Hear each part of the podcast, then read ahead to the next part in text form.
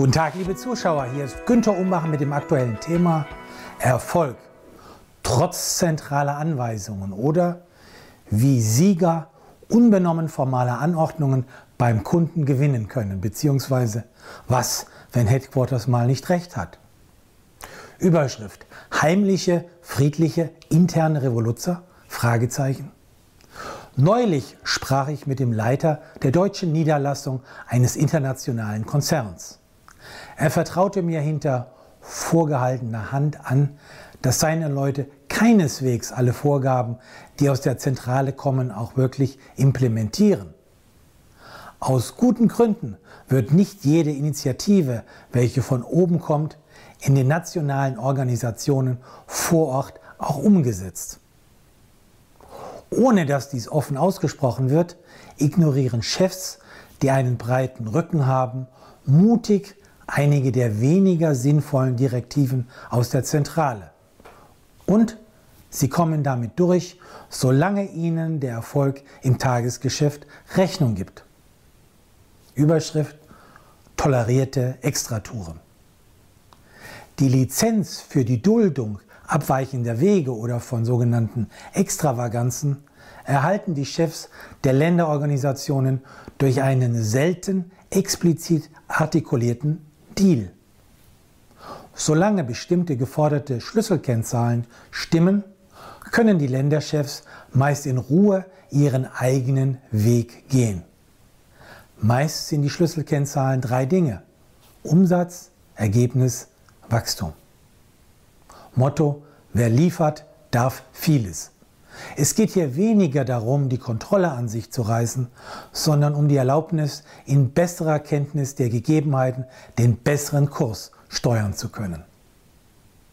Überschrift Ergebnisse im Medical Affairs Bereich.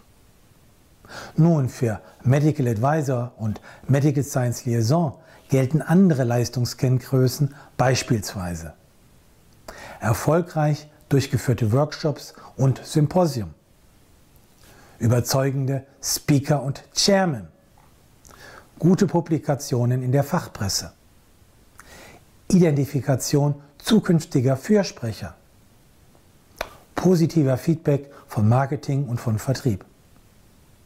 Den Link zu MSL Erfolgskriterien finden Sie in der Online-Version dieses Beitrags. Überschrift Notwendige Leitplanken. Berechtigterweise gibt es Dinge und Vorgänge, die eingehalten werden müssen, wie beispielsweise gesetzliche Vorgaben, Compliance, Arzneimittelsicherheit, Qualitätsmanagement etc. In vielen Bereichen jedoch ist der Handlungsspielraum viel größer als gemeinhin angenommen. Vorausgesetzt, man ist bereit, diesen tatsächlich auch zu nutzen. Man erhöht die Wertschöpfung, wenn man agil, also schnell, flexibel und schlagkräftig handelt.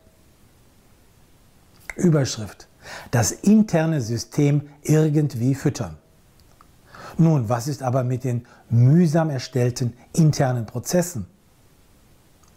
Oft trifft man in Unternehmen auf bürokratische Abstimmungs- und Freigabeschleifen und ein ausuferndes Berichtswesen, sogenanntes Reporting, mit den entsprechenden Ritualen. Formblätter und Spreadsheets, die regelmäßig gelesen, ausgefüllt und eingereicht werden müssen. Statt nun frustran gegen zentrale Windmühlen zu kämpfen, wählen manche Teams eine unkonventionelle Vorgehensweise, die natürlich Mut und das breite Kreuz des Chefs erfordert.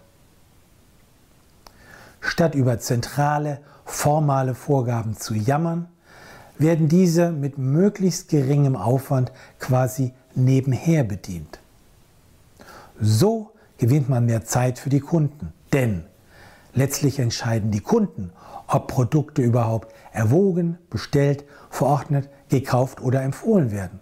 Oder vielleicht die der schnelleren Mitbewerber. Als Ergänzung meine ganz persönliche Geschichte.